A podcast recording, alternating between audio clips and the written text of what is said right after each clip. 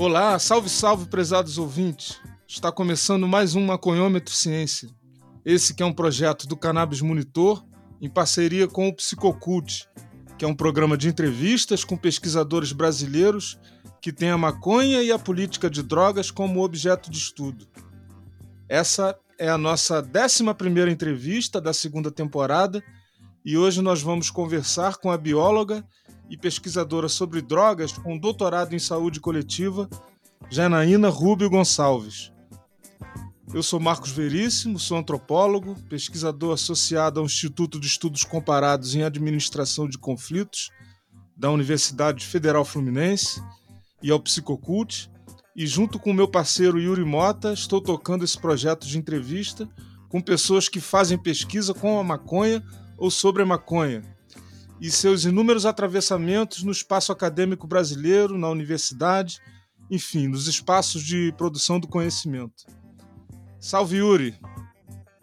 Salve, salve, Veríssimo, beleza? É um enorme prazer estar com você, Gustavo e Janaína, em mais um episódio do Cannabis Monitor, do Maconhômetro Ciência. E esse que é o nosso último episódio da temporada 2. Enfim, estamos fechando o ano com chave de ouro, recebendo aí a Janaína. Mas antes de apresentar ela, vou me apresentar rapidamente para quem ainda não me conhece. Meu nome é Yuri, faço doutorado na Universidade Federal Fluminense, programa de pós-graduação em Sociologia e Direito. Também sou um pesquisador vinculado ao INEAC, que é o Instituto de Estudos Comparados e Administração de Conflitos, e ao Psicocult, que é o Núcleo de Pesquisa em Psicoativos e Cultura. Essa daqui é uma proposta né, que visa dialogar com estudiosos dos mais diversos segmentos e áreas do saber. E aí, desse modo, a gente quer contribuir para um mapeamento da produção acadêmica sobre a maconha, sobre a política de drogas. E eu acho que o principal, né, a gente quer compreender a realidade da pesquisa a partir da perspectiva dos próprios pesquisadores. Hoje a gente vai receber para conversar com a gente a bióloga e pesquisadora sobre drogas no campo da saúde coletiva, Janaína Rubio. É, a Janaína é bacharel em Ciências Biológicas, com ênfase em Biotecnologia pela Universidade do Vale do Itajaí, a Univale de Santa Catarina.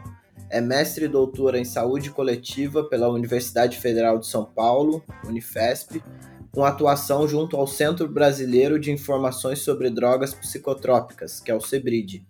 Ela realiza pesquisas na área de uso, abuso, dependência de substâncias psicoativas, na perspectiva da redução de danos e em estudos voltados a cannabis. E aí, ela é pesquisadora na linha de pesquisa de endocannabinologia e cannabis medicinal da Universidade Federal de Santa Catarina, pelo CNPq, na Canapse e também no Núcleo de Ensino e Pesquisa do Centro de Convivência Edley. Então, são três frentes aí de atuação da Janaína. E aí já deu, né, para o ouvinte aí ter mais ou menos uma ideia de qual vai ser o nosso papo, mas tenho certeza que a gente vai trazer muitas reflexões novas e um bom diálogo para audição de todos. Bom, chega mais, Janaína, é um prazer receber você. Oi, Yuri, Marcos, Gustavo, um prazer enorme estar aqui com vocês. Muito feliz pelo convite. Venho acompanhando aí o trabalho do Cannabis Monitor e Maconhômetro desde o início. Parabéns, acho esse trabalho muito importante mesmo, incrível. E já faz um tempo aí a última vez que estivemos juntos para falar de maconha, né? Então, muito bom estar com vocês novamente.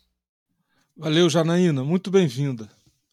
Sugiro que a gente comece falando um pouco da sua trajetória, né? Como é que foi a sua trajetória de formação, né? Enfim, e até você se tornar uma pesquisadora nesse tema. Bom, sobre a minha trajetória, por eu já ter uma proximidade com a maconha desde a adolescência e também cresci ouvindo Planet, Bezerra da Silva, né? Então, quando eu entrei é, na graduação em 2006, eu já pensava em estudar, é, em estudar maconha, mas era algo muito distante na época, pelo menos para mim, né? Que eu não levei adiante, mas estava sempre ali falando disso com muita frequência. Eu já era muito apaixonada mesmo pela, por essa planta, e isso era muito nítido para quem convivia comigo, né? Por eu já falar que queria trabalhar na área de alguma forma, Inclusive, isso me fez ir acumulando aí alguns apelidos que a galera da faculdade foi me dando, tipo Janonha, Janabes, Viajana, né? Porque era algo muito, muito presente mesmo na minha rotina, na minha vida. Mas como, como não era possível estudá-la dentro da faculdade, pelo menos naquele momento, né? É, então, durante a minha graduação, eu trabalhei com hortas é, medicinais, me dediquei à fitoterapia, desenvolvi um projeto que foi aprovado pela Prefeitura de Navegantes, em Santa Catarina, se eu não me engano, em 2007, onde tínhamos uma horta medicinal e fazíamos remédio para uso externo para a população. E esse projeto ficava dentro do Horto Florestal de Navegantes. Uh, em 2008, passei na seleção de bolsas para o programa de intercâmbio da minha universidade, fui estudar agronomia na Espanha por um ano. E, bom, lá eu conheci um país que tratava o assunto das drogas e da maconha especificamente de forma muito menos problemática, é, com outras perspectivas, era mais aceitável, menos conservador que aqui no Brasil, né? E quando eu voltei ao Brasil, por eu já ter me dedicado aí à fitoterapia, passar por essa experiência na Espanha e querer trabalhar com essa planta, em 2009 eu começo a conversar com os professores da minha universidade, a Univale, a respeito do meu interesse em desenvolver pesquisas com a cannabis. Quando, quando eu retorno da Espanha, como eu já estava terminando a faculdade, eu comecei a fazer o meu TCC na área de cultivo in vitro com uma planta de marisma chamada Sarcocornia ambígua. Adorei trabalhar com essa planta, né? Mas o que eu queria mesmo era fazer pesquisa com a maconha, aplicando essa técnica de cultivo in vitro, mas sem, sem, sem chance mesmo naquela época.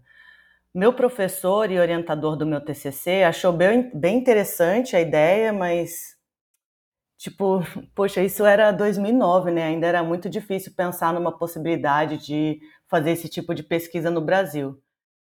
E também não foi tão simples assim expressar, manifestar esse meu interesse em trabalhar com a maconha, porque nessa de comentar meu interesse nessa área para os professores, Alguns deles não receberam muito bem, não concordavam com esse meu interesse em pesquisar maconha, e eu senti que houve um pouco de descrédito em meu trabalho, é, em mim como aluna, por parte desses professores, né? E aí foi um dos primeiros sinaizinhos também em que percebi que encararia uma série de outras dificuldades na área e que realmente veio ocorrer de fato mais tarde, né? Mas o meu orientador na época e, e, alguns professores me deram todo esse apoio, apesar deles falarem sobre a dificuldade de estudar cannabis no Brasil. Eles viram a importância de estudos na área, né, levaram a sério é, o meu interesse no tema, valorizaram a importância da ciência, né, que é o que esperamos dentro de uma universidade, e nisso me incentivaram a trilhar esse caminho e vou dizer que esse apoio foi fundamental para que eu de fato conseguisse estar aqui hoje, né? Acho que essa é a função de um professor também. Bom, e a partir daí fui buscar se havia profissionais estudando o tema aqui no Brasil. Eu achava que não, apesar de pequeno grupo, mas já havia pessoas fazendo isso, e nessas pesquisas cheguei ao professor Carline. Uh, por coincidência, um mês após essas pesquisas que fiz sobre esses profissionais, onde encontrei informações sobre o professor Carline, ele foi palestrar num evento de plantas medicinais na Univale, onde eu fazia a graduação de biologia. Eu não tinha noção nenhuma de quem ele era, né, e a sua importância para a área, mas fui lá conversar com ele, falar do meu interesse em estudar cannabis e tentar unir a maconha ao crack ou outras drogas, né? Foi aí que ele me falou do Sebride e me sugeriu procurar a Solange, esposa dele, que era professora na psicobiologia da Unifesp na época.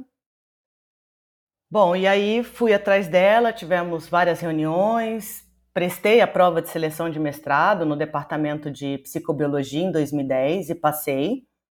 Era na linha de pesquisa Medicina e Sociologia do Abuso de Drogas, e ali eu dei início à minha dissertação mas mais tarde o professor Carline e a Solange se mudaram de departamento e acabei indo junto com eles, que foi para o Departamento de Medicina Preventiva, no programa de saúde coletiva, onde dei seguimento aos meus estudos na área e foi aí que eu concluí o meu mestrado e o meu doutorado.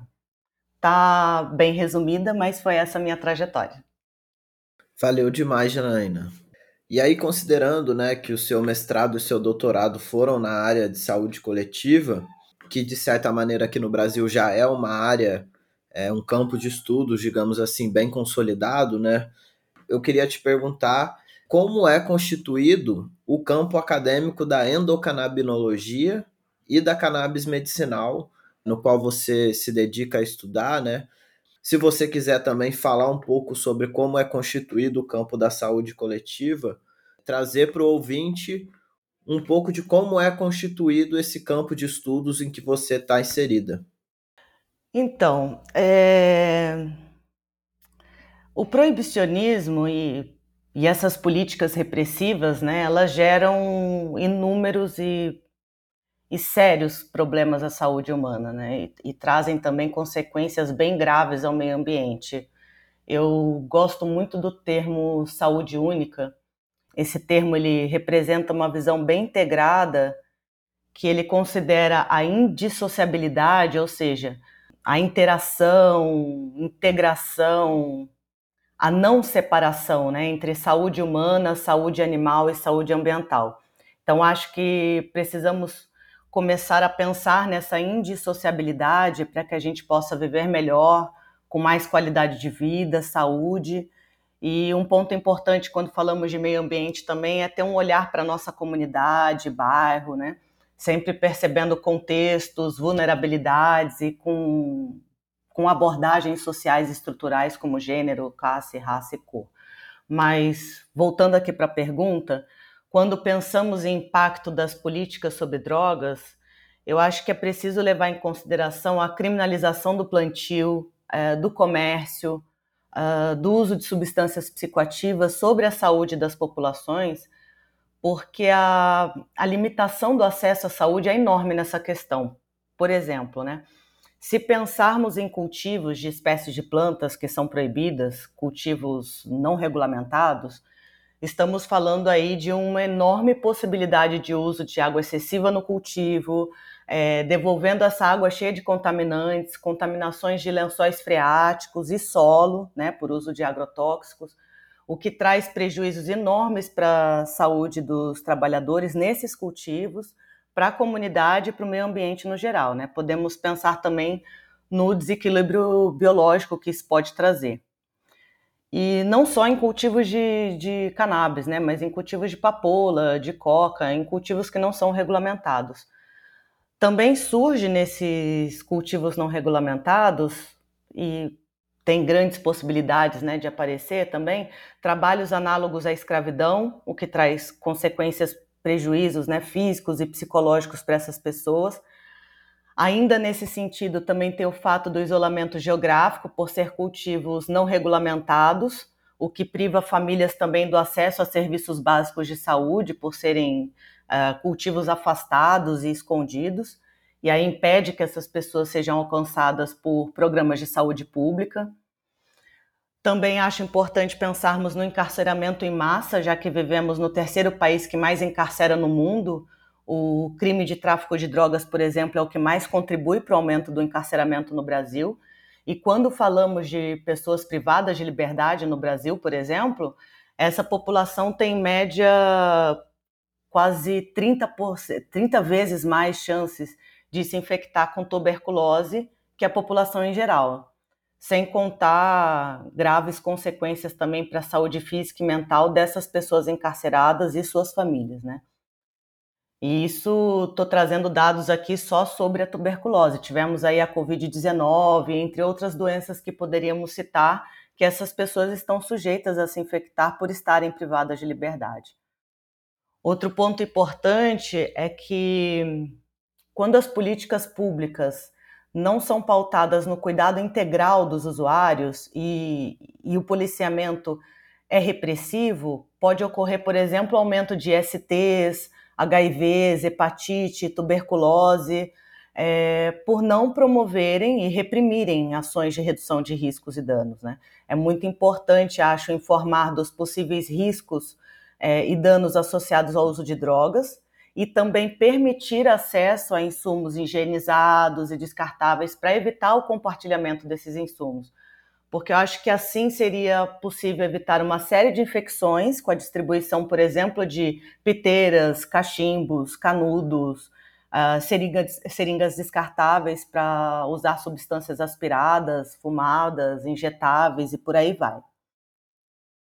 Bom, e por causa de tudo isso que eu, que eu comentei aqui, e também por diversas outras razões que eu ainda não falei, acredito ser um caminho a regulamentação do uso de todas as drogas e o cultivo de plantas hoje consideradas ilícitas, é, cobrar políticas de redução de danos, e ter também a abordagem das especificidades relacionadas à raça, cor, gênero, classe, né? E ah, outro ponto também que acho interessante mencionar aqui é que o proibicionismo também é um obstáculo para o avanço da ciência em pesquisa, principalmente para fins terapêuticos, é, o que nos impede aí de desenvolver pesquisas com maconha, psicodélicos, enfim. E isso nos impede também de acessar potenciais é, uso terapêuticos através dessas substâncias, né? Então, o proibicionismo ele está sim associado a, a alterações negativas de indicadores de saúde. E eu acho que muito importante a gente falar aqui também de refletirmos, na verdade, sobre isso.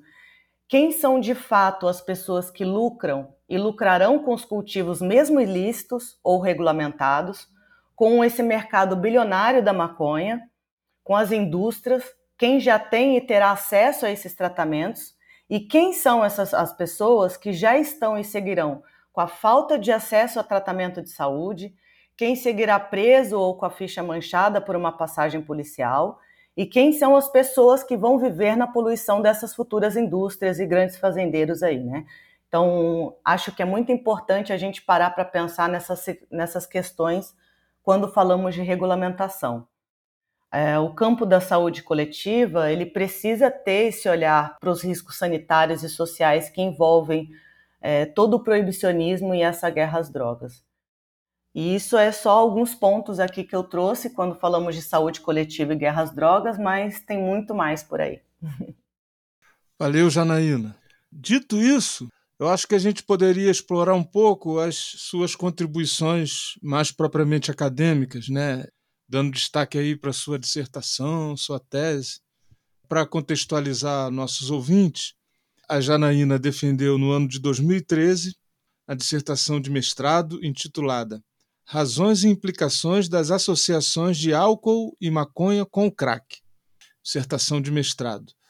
E no ano de 2019, ela defendeu a tese sob o título de Percepção de pessoas que fizeram uso de drogas entre parênteses, álcool, maconha e crack, fecha parênteses, sobre o estigma e preconceito a que estão sujeitos quando da reinserção na sociedade. Né? Então, esses foram é, os títulos aí do trabalho da Janaína.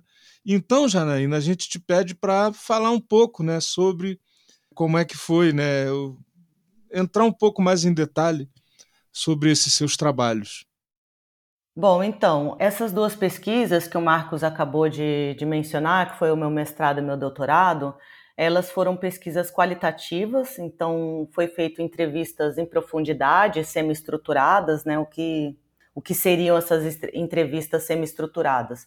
É quando o pesquisador elabora um roteiro prévio, mas ele abre espaço aí para o participante, para o próprio entrevistador fazerem perguntas fora do que havia sido planejado nesse roteiro. É, as amostras eram intencionais, selecionadas por critérios, e os voluntários da pesquisa foram, vamos dizer assim, recrutados a partir de uma técnica chamada técnica bola de neve. Essa técnica é importante para a gente acessar grupos difíceis de serem acessados e também para estudar questões mais delicadas. Por isso que é importante que cada entrevistado indique o outro, porque é, a gente entende que tendo o primeiro contato com o participante, ele vai puxando amigos que têm aquela, né, que confiam nele, que esse primeiro voluntário confiou em mim, então como se trata de assuntos muito delicados, a gente faz essa técnica bola de neve para atingir essa população. Também foi utilizado o ponto de saturação teórico, que sinaliza que o número da amostra já foi suficiente, né? O que, também o que seria isso? É, no roteiro de entrevista há diversas perguntas, e ao fazermos essas perguntas para diversas pessoas, em um dado momento, essas respostas começam a se repetir. E isso permite ao pesquisador perceber que essa informação se esgotou, né? Então, é, que não há mais novas descobertas. Então, encerramos a coleta naquele momento. Bom, e as entrevistas elas foram transcritas literalmente, palavra por palavra, é assim que deve ocorrer uma transcrição, pelo menos nesse caso. E depois elas foram inseridas e analisadas por um programa, um software chamado Envivo. Na época era o Envivo 10, acredito que agora já tem outras versões mais atuais. E para análise dos dados foi utilizada a técnica de análise de conteúdo. Depois que eu fiz tudo isso, bem resumido também, porque não, não foi tão simples assim, eu identifiquei as entrevistas com os códigos, né, chamados de códigos alfanuméricos, para manter o anonimato dos, dos voluntários, para que eles não fossem identificados.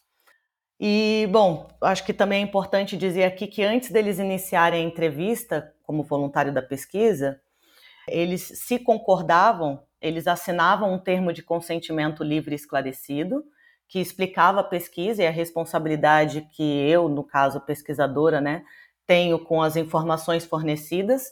E ali eu informava que garantia o anonimato dessas pessoas, deixando ali o telefone, o e-mail meu e da minha orientadora e o endereço do departamento.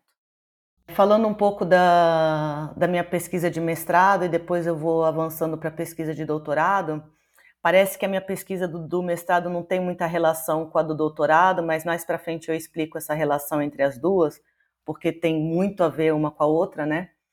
Então, o objetivo da pesquisa do mestrado era identificar com detalhes as razões pelas quais os usuários faziam as associações de álcool ou maconha com crack, em que momento que essas associações ocorriam e no que implicava isso a saúde da pessoa que fazia uso de crack. Bom, a maconha como, como tratamento ou como estratégia de redução de riscos e danos para as pessoas que fazem uso de crack não foi uma descoberta científica, isso veio de um conhecimento empírico dos próprios usuários, não foi algo é, ditado a eles. Esse conhecimento parte de um momento que, enquanto o Estado apoiado na política de guerra às drogas, os negavam e ainda os nega, né? Assistência à saúde, é, cuidados integrais aos usuários, tratando eles como criminosos ao invés de tratar é, essa questão no âmbito da saúde pública, eles desenvolveram e vêm desenvolvendo estratégias próprias de cuidado de como reduzir riscos e danos à sua saúde física e mental e sociais também. Então, em diversas pesquisas que se estuda, que se estuda a cultura de uso do crack, na maioria das vezes aparece a associação de crack com álcool maconha. É a mesma coisa que se estudar, por exemplo, tabaco e frequentemente aparecer associação com o uso de café. Né?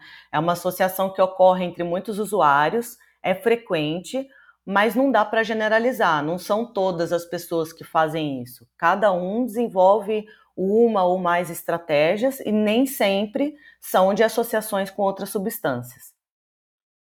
Bom, e aí existem diversas formas de utilizar a maconha como tratamento ou como estratégias de RD, né, de redução de danos, por exemplo, como o uso da planta in natura ou o prensado, é, de forma vaporizada ou fumada, óleos, extratos ou isolados, mas no meu estudo em específico foi realizado com grupos de pessoas que já faziam esse uso, ou seja, foi investigado o que as pessoas já faziam para se proteger e não algo que foi sugerido a elas, né? Outro ponto também importante é que a maconha utilizada por eles eram obtidas do mercado paralelo, ou seja, não tinha nenhum controle de qualidade, era o famoso prensadão. E no meu estudo também foi o uso de crack misturado com a maconha em forma de cigarro, chamado por eles de mesclado. Os nomes variam muito de região e grupos de usuários, na Bahia, por exemplo, é mais frequente chamarem de pitilho, aqui em São Paulo é mais frequente chamarem de mesclado, mas não é uma regra. O que é relevante, eu acho, que é que eles não fumavam o crack na lata ou no cachimbo, mas sim essa forma de uso como cigarro, né? E quais foram os resultados que apareceram na minha pesquisa e que foram relatados pelos próprios usuários como benefícios, vamos dizer assim, né, do uso de maconha para a população entrevistada que fazia uso de crack, mesmo a maconha sendo obtida do mercado paralelo e sem qualidade, né? Como benefícios apareceu provocar sonolência, romper o ciclo de uso de pedras de crack, porque diminui a vontade de uso e abaixa um pouco aquele estado eufórico, porque a cocaína e o crack são substâncias da classe dos estimulantes. Mas é importante lembrar que, que nem todo usuário de crack estabelece essa relação com a droga de uso impulsivo mas quando ele desenvolve esse comportamento após o consumo de maconha, ele consegue romper essa busca quase que incontrolável pelo crack, né, que a gente chama de fissura, e voltar a atenção a outras coisas da vida dele, como por exemplo, o aumento do apetite, que é a famosa larica. Então eles passam a se alimentar melhor, eles voltam a atenção à higiene pessoal, voltam a atenção, né, retornam ao vínculo familiar é, outra coisa também diminui os efeitos indesejáveis do crack, diminui a fissura, que é, como eu falei agora há pouco, é a vontade quase que incontrolável de usar, né? Diminui os delírios persecutórios também. E outra coisa é, importante também que apareceu na pesquisa, também apareceu como benefício o fato de fugir do estigma e, como consequência, diminuir a vulnerabilidade de violência, né? Por que, que que isso foi um fato bem importante, porque nas mídias sociais sempre aparece uma pessoa usando crack no cachimbo ou na lata, sempre associando o uso a esses dois objetos, é, além de fomentar a imagem deteriorada dessa pessoa como criminosa, violenta, estereotipando essas pessoas que fazem uso de crack. Então, o fato deles fumarem um cigarro sem utilizar a lata ou cachimbo já evitava uma série de prejuízos sociais aí a eles. Uh, como, por exemplo, eu entrevistei pessoas em situação de rua e a maioria delas viviam próximo a Elvete, em São Paulo, local que chamam de Cracolândia. E não só lá, mas pessoas que estão em situação de rua, elas criam vínculos nas regiões em que vivem, dormem, né? É um, é um restaurante que dá um prato de comida, uma senhora que mora numa casa próxima dali oferece uma água potável para eles todos os dias. Então, o fato eh, da pessoa que faz uso de crack estar fumando no cachimbo ou na lata, o afasta dessa rede de apoio que ele construiu ali na região onde ele vive, devido a esse estigma associado a essas pessoas e a forma de uso que elas fazem, né? E além da falta da, dessa rede de apoio que elas constroem, as pessoas que estão ali para dar esse suporte, elas ficam com medo devido a esse estereótipo que é construído aí na mídia em cima dessas pessoas que fazem uso de crack e que fazem uso na lata e no cachimbo, né? Então, a galera que tem comércio ali na região, moradores, eles acabam ligando para a polícia, denunciando a pessoa que estava fazendo uso, que aumenta muito mais as chances deles sofrerem violências ou serem presos. Então, o fato de usar crack é, misturado a maconha em forma de cigarro foi muito além de benefícios orgânicos, mas também sociais o simples fato de trocar a forma de usar já o protegia, porque as imagens das pessoas usuárias de crack sempre são associadas ao cachimbo ou à lata, né? E elas carregam todo o estigma, resultado da estereotipação sempre negativa que existe sobre elas, né? No Brasil, as pessoas que fazem uso de crack sofrem mais estigma que pessoas que usam qualquer outra substância. É, isso não sou eu que estou dizendo, isso são pesquisas que vêm apresentando esses resultados, inclusive a minha no doutorado. Podemos ver, por exemplo, dentre as patologias conhecidas hoje, as pessoas que são diagnosticadas com transtornos mentais estão entre as mais estigmatizadas, mas dentro do grupo de pessoas com transtornos mentais, as que fazem uso de substâncias estão entre as que mais sofrem estigma, e dentre as que fazem uso de substâncias psicoativas, as que fazem uso de crack são ainda mais estigmatizadas. Isso é só para a gente ter uma ideia do nível de estigma que essas pessoas sofrem, né? E ainda tem as sobreposições de estigmas aí quando falamos de pessoas pretas, é, mulheres, travestis, egressas do sistema do sistema carcerário, por aí vai. No meu doutorado, por exemplo, é, avaliei estigmas sofridos por pessoas que faziam uso de álcool, maconha e crack, e o resultado foi que pessoas que faziam uso de crack sofriam muito mais estigmas quando comparado às outras duas substâncias, e isso principalmente em ambiente familiar, escolar e de saúde. Eram sempre ações e atitudes muito punitivistas, repressivas excludentes nesses ambientes, né? E essas atitudes repressivas, punitivistas, proibicionistas, né? somadas a essa discriminação que sofrem essas pessoas, são incomparáveis aos danos de outras substâncias, não, não tem o que se compare a, ao dano de qualquer outra substância. Acho importante lembrar aqui que a maconha no passado já foi associada a pessoas pretas, pobres e periféricas, ela já foi chamada, por exemplo, de veneno africano. Né? Estereótipos foram construídos em cima dessas pessoas por usarem a maconha. E esses estereótipos eram de pessoas violentas, criminosas, né? A mesma coisa que lá do crack, de que fumou, vai sair matando ou vai morrer, imagens de pessoas enlouquecendo, perdendo o controle de si, né? Hoje as pessoas brancas elas redescobriram o uso da maconha e hoje é essa população que tem acesso à informação a respeito, a tratamentos, a uso para diversos fins, enquanto ainda essas pessoas pretas e pobres são criminalizadas por estarem com quantidade muito pequenas ou mesmo sem ter usado algumas eh, alguma vez na vida, né? Um exemplo bem conhecido de porte de pequena quantidade é o caso do Rafael Braga. A gente pode também citar o caso do Miguel, das crianças que morreram por tiro, né, por justificativa de, de proteger e assegurar a sociedade. Então, crianças que nem tiveram contato com drogas já morreram por causa dessa guerra às drogas. Então, pessoas, mesmo que não usem drogas, elas são afetadas pelas políticas de guerra às drogas. Porque pessoas e territórios são vulnerabilizados pelo Estado no momento em que o Estado determina né, quem são e onde moram os traficantes e quem são e onde moram os usuários. E sabemos que isso é determinado pela raça, cor, classe social, gênero, enfim. Né? Então, como eu estava falando, a maconha ocupava esse lugar, ainda que ocupa para determinadas populações, mas ocupava mais esse lugar de instrumento, né, de como um instrumento para vulnerabilizar ainda mais e justificar as ações punitivistas do, do Estado contra essas pessoas. Hoje, o crack ocupa integralmente esse lugar, quando falo sobre esse assunto com outras pessoas, em aulas, rodas de conversa, né? Eu peço para elas abrirem duas abas em um site de busca na internet, digitarem lá usuários de maconha num, numa aba e depois usuários de crack na, na outra aba. E é muito nítido assim a, a discrepância de imagens que aparecem. Em usuários de maconha, por exemplo, aparecem muitas pessoas brancas é, usando maconha e esse uso é muito associado a uma glamorização a imagem não tenta passar alguém doente, em situação de vulnerabilidade, né? Pelo contrário, aparece pessoas bem vestidas, saudáveis, né? Que passam confiança.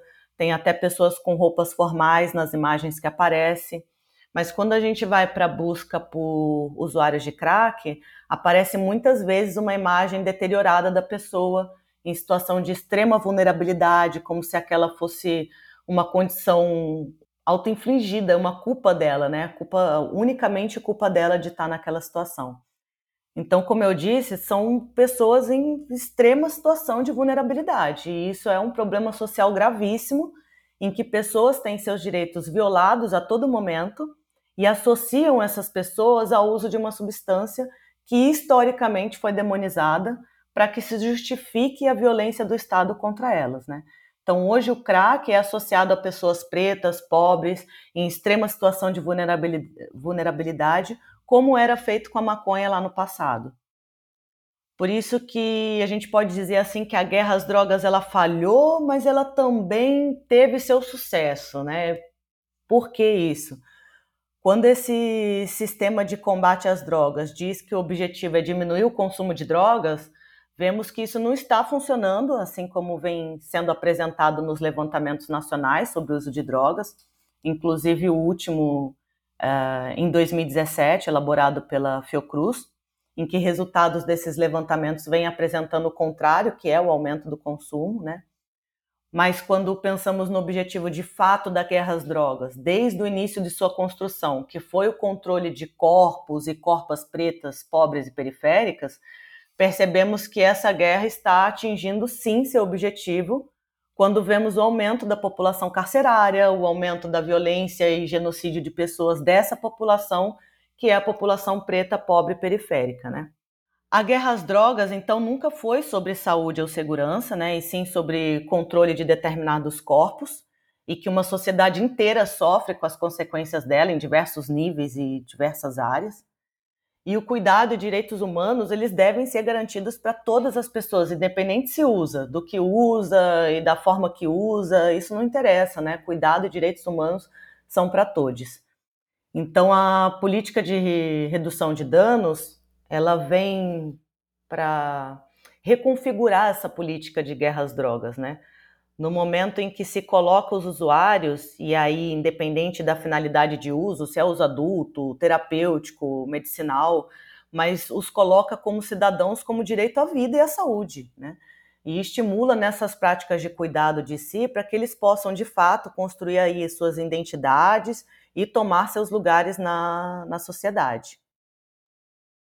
E aí já aproveito aqui e explico a relação do meu mestrado com doutorado, que falei lá no começo, que o meu interesse era em estudar estigmas entre usuários de álcool, maconha e crack.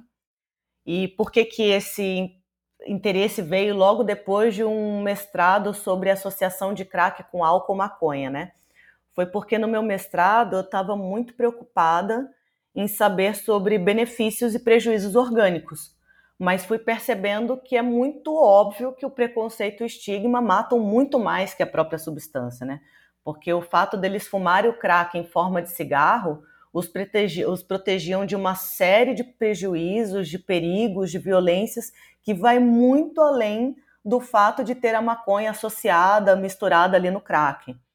Por exemplo, Existem alguns estudos científicos que relatam os danos orgânicos provocados pelo uso de crack, como enfisema pulmonar, câncer de boca, transtornos mentais, né? Mas desde que, poxa, desde que eu iniciei os meus estudos há mais de uma década aí, e logo a aproximação com essas pessoas que são dependentes de crack, é, que é, que diga-se de, uma, é, diga de passagem é uma parcela bem pequena, eu percebo e vejo que a morte dessas pessoas vem mais rápido, provocada por preconceitos e estigmas sociais, do que a própria droga em si. Eles morrem de tiro, eles morrem de abandono, é, de falta de assistência à saúde, de rede de apoio, depressão eles desistem de si mesmo porque existe neles também o estigma internalizado, que é quando você passa a internalizar, a acreditar no que o outro diz sobre você. Então ele não acredita mais que ele merece, nem que ele consegue ser cuidado ou mudar esse cenário na vida dele. Por isso é importante artigos que tenham uma abordagem social, sabe, um olhar para contextos, estruturas sociais. E para finalizar aqui, gostaria de comentar alguns pontos relevantes e que sempre me perguntam, né?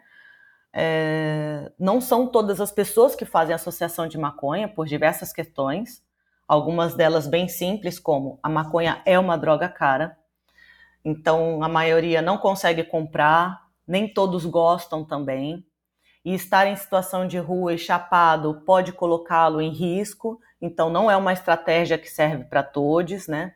Nos corres da rua tem que estar tem que estar muito atento, tem que estar ligeiro no rolê e estar chapado pode colocá-los em perigo. E aí eu acho que cada um sabe o risco que pode e quer correr e talvez onde a pessoa use ou como a maconha age nela, ela não se sinta em risco ou ao contrário, ela se sinta em risco. Por isso as estratégias de, de redução de danos são tão individuais e particulares Acho que a gente tem que prestar muita atenção, priorizar que depende muito da pessoa, da substância, da classe social, da raça, gênero. é, contexto de uso, diversos fatores aí que devem ser levados em consideração. É, outros pontos também que me perguntam bastante sobre o uso de crack e álcool. O crack ele é um estimulante que pode é, auxiliar a pessoa que está fazendo uso a ficar atento em situações de risco, mas dependendo da quantidade e frequência que ele usa, pode causar alucinações, que pode, isso pode ser um fato que pode colocar eles em risco também. Então, ele bebe álcool para baixar um pouco a fissura e a noia. Mas o álcool que percebo na minha pesquisa também é que o uso dele, é, associado ao crack ou cocaína, é formado um subproduto no organismo, que é o coquetileno, o que provoca um prolongamento do efeito né, da, de, de ambas as substâncias. Esse produto se torna mais tóxico ao coração e ao fígado, ele é muito mais cardiotóxico e hepatotóxico quando comparado ao uso das duas substâncias usadas separada, separadamente. Então, além disso que falei, também cria-se um ciclo de uso. Ele fuma para ficar esperto nos corres da rua, possíveis perigos, riscos. E quando ele chega num nível de uso de crack que ele pode começar a ter prejuízos, que coloca ele em risco, ele bebe o álcool para baixar um pouco a nóia, a fissura. Mas às vezes ele também bebe muito, aguarda muito, é, baixa muito a guarda, né? Então ele pode ficar vulnerabilizado por estar alcoolizado. Aí ele volta a fumar e assim fica esse ciclo até o organismo dele não aguentar mais e ele dormir ou desmaiar, né? Então, é, quando ele associa o crack à maconha, esse ciclo é rompido, dentre as outras vantagens que eu mencionei anteriormente, né? Mas tem um detalhe aí importante: o álcool, como eu já, como eu já disse, o álcool é mais acessível, ele é mais barato, ele é uma droga lista, né? Então não é fácil assim chegar no rolê e falar, pô, porque você não mistura é, maconha com crack, né? As coisas não são tão, tão simples assim. Por isso que eu acho que a redução de danos é muito importante, porque esse, esse conjunto de políticas, programas, né, práticas de, de cuidado, ele tem como objetivo reduzir os, os riscos e danos físicos, psíquicos e sociais associados ao uso de drogas em pessoas que não podem ou não querem parar de usar, né? A gente tem que também respeitar os desejos dos usuários, né? Como eu falei no início, não houve, ainda não há oferta de cuidado às pessoas que fazem uso de crack, e, e, o que se tem hoje como alternativa dentro da atual política de drogas, essa guerra às drogas, é prender ou internar as pessoas, né? Então, elas têm desenvolvido estratégias próprias para lidar com os riscos, danos e efeitos adversos dessas substâncias. Lembrando que a atual política de drogas ela funciona assim para todas as drogas, não é só para o crack, né? Não há políticas públicas voltadas a quem faz uso, e sim apenas para uma pequena parcela da população, que são as pessoas que desenvolvem dependência. E para elas também só existem essas duas opções que falei, que é internar ou prender, sendo que dentro das políticas públicas pautadas na redução de danos existe, poxa, uma variedade enorme aí de alternativas que visa a promoção da autonomia das pessoas, né? É, e esse cuidado é construído junto com elas e não para elas, né? Nada sobre nós sem nós, né? Bom, e é, e é isso, é sobre a pesquisa é isso, se não me estendo muito aqui, sempre tem coisas para falar, né? Valeu, Janaína, muito obrigado. E é muito interessante, né, você falar um pouco sobre os seus trabalhos, que eu acho que dá para a gente pensar essa relação entre maconha, crack, álcool, né? Tanto de uma maneira, uma perspectiva macro, né? Onde a gente pode falar dos efeitos do proibicionismo é, em uma grande parcela da população, mas a gente pode falar também de uma perspectiva muito micro, né? Muito aprofundada, pensando no que você trouxe aqui, como por exemplo práticas cotidianas, né? Então, assim, seu trabalho suscita, né, muitas questões assim de ampla relevância, né, mas que a gente pode analisar em camadas diferentes. Muito legal. E aí para a próxima pergunta, né, eu queria pedir para você falar um pouco sobre a sua vinculação né, junto à Canapse, que é a Associação de Canabinologia, Pesquisa e Serviços, e também ao Núcleo de Ensino e Pesquisa do Centro de Convivência Edley, onde você é pesquisadora da área de endocrinologia e cannabis medicinal. Enfim, então se você puder explicar para a gente um pouco sobre esses dois projetos. A Canaps é uma associação formada por cientistas sem fins lucrativos e a linha de pesquisa da área de endocannabinologia e cannabis medicinal da Universidade Federal de Santa Catarina são espaços em que estou como pesquisadora. São duas instituições que possuem autorização para cultivo para fins de pesquisa, instituições que estão fazendo história também, né, e vêm lutando e resistindo aí para seguir desenvolvendo pesquisas nessa área. São espaços que também oferecem cursos, promovem eventos e têm como responsabilidade a informação de qualidade sobre política de drogas, uso da cannabis para diversos fins, né? Nós mesmos aqui, eu, Yuri, Marcos, demos uma oficina pela Cannabis em parceria com a Universidade Federal Rural do Rio de Janeiro sobre cannabis e que era para ser uma oficina bem simples, na verdade, né? E foi bem robusta, com professores excelentes, muito bom, adorei a oficina. E no núcleo de ensino e pesquisa do Edley, que também estou como pesquisadora, é, desenvolvemos e participamos de pesquisas em parceria com universidades, é, recebemos estágios e residentes, fazemos formações sobre redução de danos e política de drogas para serviços de saúde, promotores de eventos, para universidades e várias outras instituições, né? Mas, mas essas são as atividades do núcleo de ensino e pesquisa. O Edley vai muito mais além disso, né? Ele é mais amplo, é, fazendo aí incidência política, realizando também um trabalho na ponta diretamente com as pessoas que fazem uso de drogas, com pessoas em situação de vulnerabilidade, em contextos de festas, que tem o projeto Respire. E, claro, também é uma OSC aí que resiste ali na região central de São Paulo para seguir realizando ações de redução de danos, né, promoção da autonomia e garantindo direitos humanos para as pessoas que fazem uso de drogas, né. É difícil, mas seguimos porque não temos e nem queremos outro caminho, né? Desistir não é uma opção. Valeu, Janaína. Bom, e na sequência, a gente queria te pedir para falar sobre é, a sua atuação junto a movimentos sociais, né?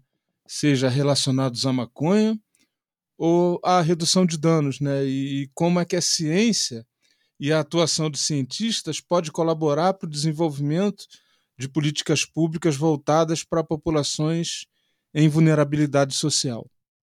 Bom, eu sempre atuei em ONGs, OSCs, movimentos sociais, né? Em, já atuei em ONGs de meio ambiente, é, resgate direitos dos animais, algumas atuo ainda. Mas nesse tema em específico das drogas, do uso terapêutico da maconha, eu trabalhei na Cultive, Associação de Cannabis e Saúde, na FACT, uh, no Sebrid, na Canapse e no Adley. Acho que é isso mas eu acho importante é, pensarmos em movimentos sociais, é, principalmente fortalecer, apoiar, contribuir, somar de alguma forma, né, com o trabalho dessas instituições, porque elas estão aí para realizar mudanças sociais, né? Então essas instituições elas trabalham onde o Estado não chega, onde onde o Estado não atua ou quando atua ou faz de forma violenta e truculenta, violando, direitos humanos. Então eu acho que é preciso ter um olhar para essas entidades sem fins lucrativos, principalmente quando falamos é, em pessoas em situação de vulnerabilidade, em política de drogas, em redução de danos, né? mas também no meio ambiente, também em direitos e resgate de animais. Aí eu acho que tudo isso também está vinculado à saúde coletiva. Valeu, Janaína. É, nessa segunda temporada, a gente está trazendo a participação dos nossos colegas do Psicocult. E aí hoje a gente traz a pergunta do Isar Veríssimo, que é graduando em Biologia pela UF e pesquisador vinculado ao Psicocult. Então, diz aí, Isar. Salve Janaína, salve ouvintes do Maconhômetro. Eu me chamo Isar Veríssimo, sou aluno do curso de Ciências Biológicas da UF e componho, ainda que de maneira mais distante agora, o Psicocult e gostaria de deixar uma pergunta à convidada de hoje.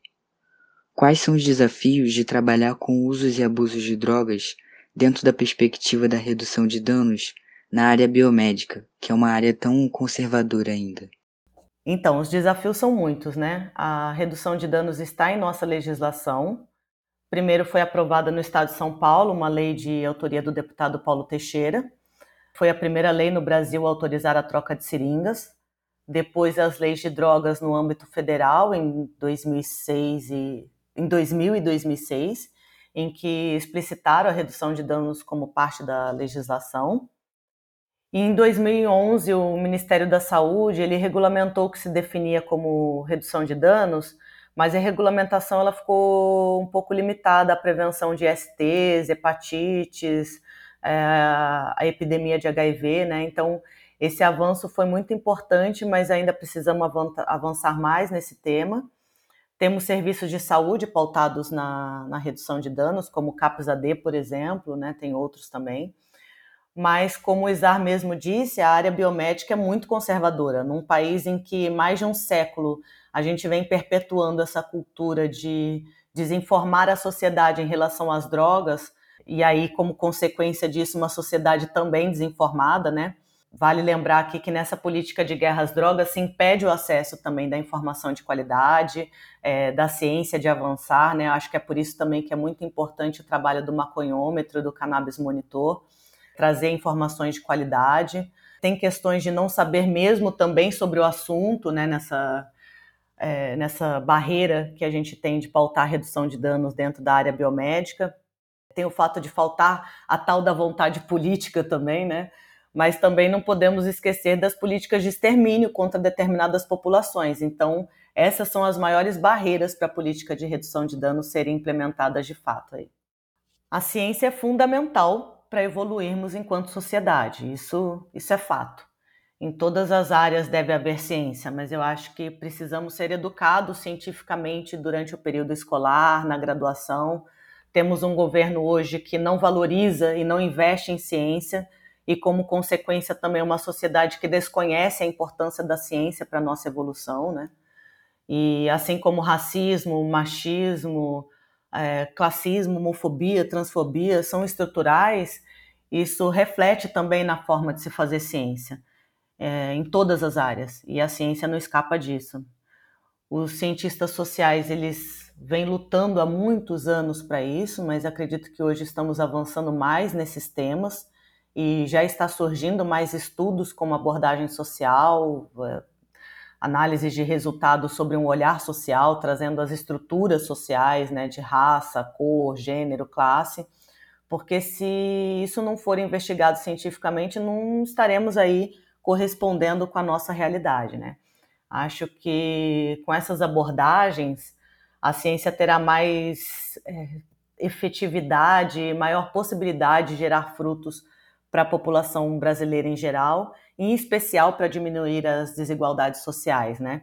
Por exemplo, em países, vamos dizer assim, melhor sucedidos em avanços sociais e econômicos, são os que mais investem em ciência, tecnologia e inovação, que inclusive são considerados por eles temas bem prioritários, né? E particularmente em momentos de crise, né? Acabamos de vivenciar aí uma crise sanitária e que a ciência em diversas áreas, para muito além da vacina, foi fundamental, não é? Então, acho que é isso. Janaína, quais seriam as suas referências nessa temática dentro da área do conhecimento e também nas áreas correlatas? É, deixa eu explicar melhor a pergunta, né? Para os nossos entrevistados, a gente sempre pede as referências, né?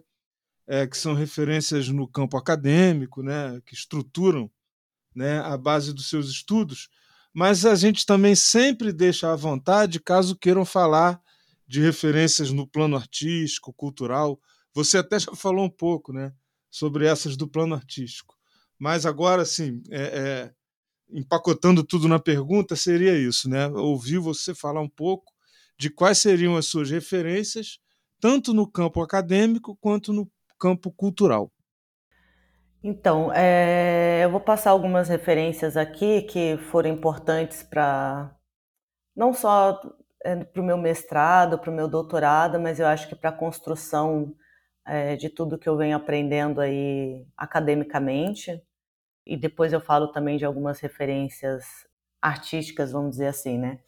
Tem um livro interessante que é Estigma, Notas sobre a Manipulação da Identidade Deteriorada, do Hervé Goffman, o tema dessa obra é a relação social das pessoas é, estigmatizadas e as ditas normais, né? Porque aí ele fala que quando a gente determina o que é normal, a gente automaticamente determina o que é anormal. Goffman foi um cientista social, antropólogo, sociólogo também, né? E ele foi considerado o sociólogo norte-americano mais influente do século XX. Tem também o Medo na Cidade do Rio de Janeiro, de Vera Malaguti Batista. Esse trabalho ele vai pegar como se constrói a figura do inimigo com essa construção do medo desde o Rio de Janeiro escravocrata até o Rio de Janeiro nos anos 90, na, na Guerra às Drogas, que se dá nos anos 90 no Rio. Tem a Maria Lúcia Caran, ela tem um trabalho anti-proibicionismo a partir de um olhar no sistema de justiça do abolicionismo penal, que é muito legal. Tem também a, a nova segregação, racismo e encarceramento em massa, é, da Michelle Davoglio Alexander. Ela vai discutir como que o sistema de justiça ele se blinda é, cotidianamente aí de critérios não raciais para prender pessoas pretas, né? E ela vai falar exatamente sobre guerras drogas. Tem o livro Reduzindo o Estigma entre Usuários de Drogas, do Telmo Mota Ronzani, tem uma pessoa que eu admiro muito como pessoa e profissionalmente, assim, que é a Suzane Jardim. É uma historiadora, professora, militante anticárcere e pesquisadora na, em questão racial e criminologia. Super recomendo assistir os vídeos dela.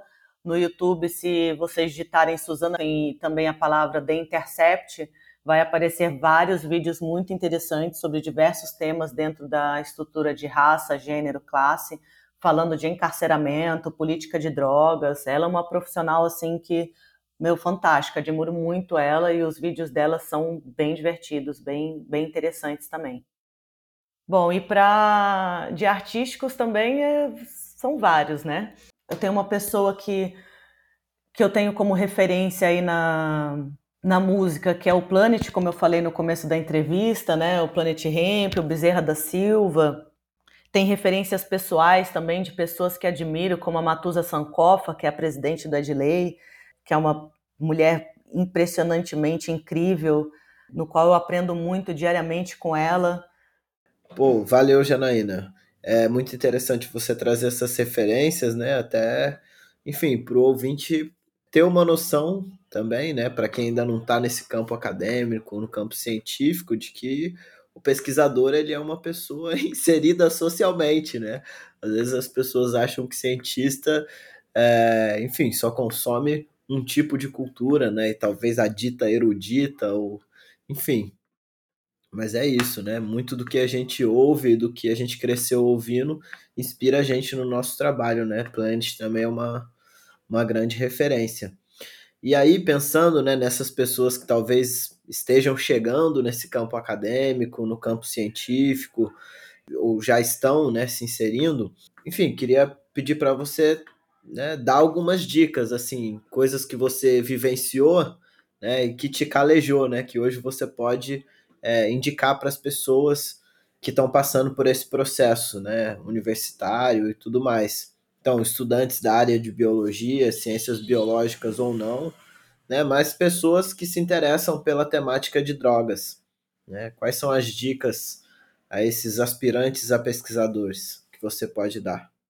São muitas as dificuldades nessa área ainda, mas quando comparamos a uns 12 anos atrás, a época em que comecei os estudos na área, pelo menos, eu acho que hoje se alguém pensa em trabalhar com maconha, tem mais profissionais e oportunidades.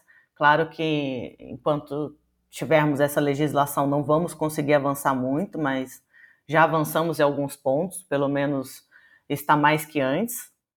Hoje acredito que alunos tenham mais possibilidade de conversar e articular né, sobre, sobre esse tema. Ainda não está tranquilo em diversos pontos estudar essa planta por diversas razões, né, diversas questões que que já falei aqui no decorrer da entrevista. Mas hoje eu vejo alunos de farmácia, por exemplo, agronomia, biologia, enfim, diversas áreas aí, já com a possibilidade de estagiar em associações, por exemplo, com acesso ao cultivo, ao manejo, é, extração de óleos, né? Tem acesso à informação, porque tem muito hoje, vários cursos, vários canais né, de, é, de informação sobre o assunto. A legislação ela segue sendo o maior empecilho para a ciência avançar, mas quem quer e tem interesse na área, vale muito a pena, pelo menos eu acho, né? Foi a minha experiência. E caminhos já estão se abrindo, sim, atualmente. Aí eu acho que, que super vale a pena, sim. Bom, essa foi a nossa última pergunta. E eu queria agradecer é, muito você, Janaína, por ter aceitado o convite, né? Por ter se disponibilizado a passar esse tempo aqui com a gente. Foi um tempo, enfim, muito agradável, uma conversa que rendeu várias reflexões. E aí dizer, né, que foi um prazer te receber aqui no Maconhômetro Ciência e também conhecer um pouco mais da sua trajetória, do seu trabalho no campo das drogas, no campo da saúde coletiva. Enfim, muito obrigado. E faço minhas as palavras do Yuri Janaína. Muito obrigado pela, pela sua participação aqui no Maconhômetro. Obrigado também aos nossos ouvintes. E esperamos que no ano que vem possamos voltar com mais pesquisas e mais entrevistas. Grande abraço.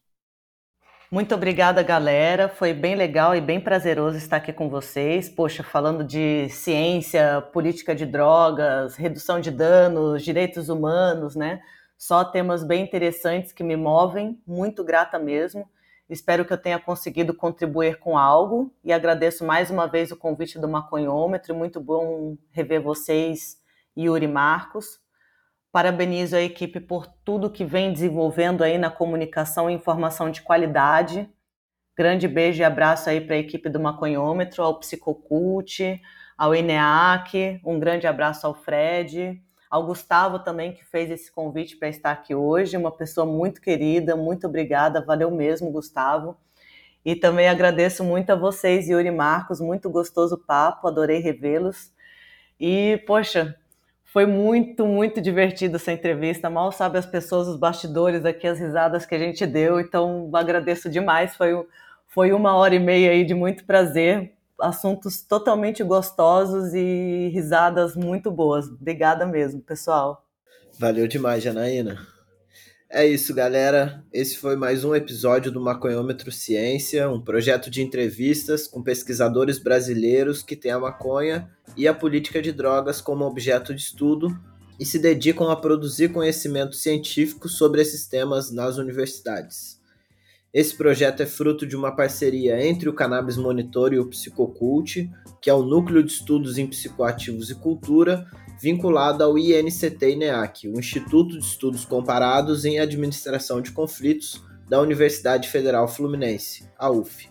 Fica aqui registrado o nosso agradecimento a todos os envolvidos e para poder acompanhar mais de perto o nosso trabalho, segue a gente nas redes sociais e também se você curte esse projeto e vê relevância nessa iniciativa, fortalece o nosso trabalho no Cannabis Monitor contribuindo aí com um cascalho qualquer através da nossa campanha de financiamento coletivo permanente no Apoia-se. O endereço é apoia.se barra Cannabis Monitor. E é isso. Ficamos por aqui da nossa segunda temporada. Boas festas, né? Feliz Natal e um feliz ano novo aí para todos os nossos ouvintes e também para nossa equipe.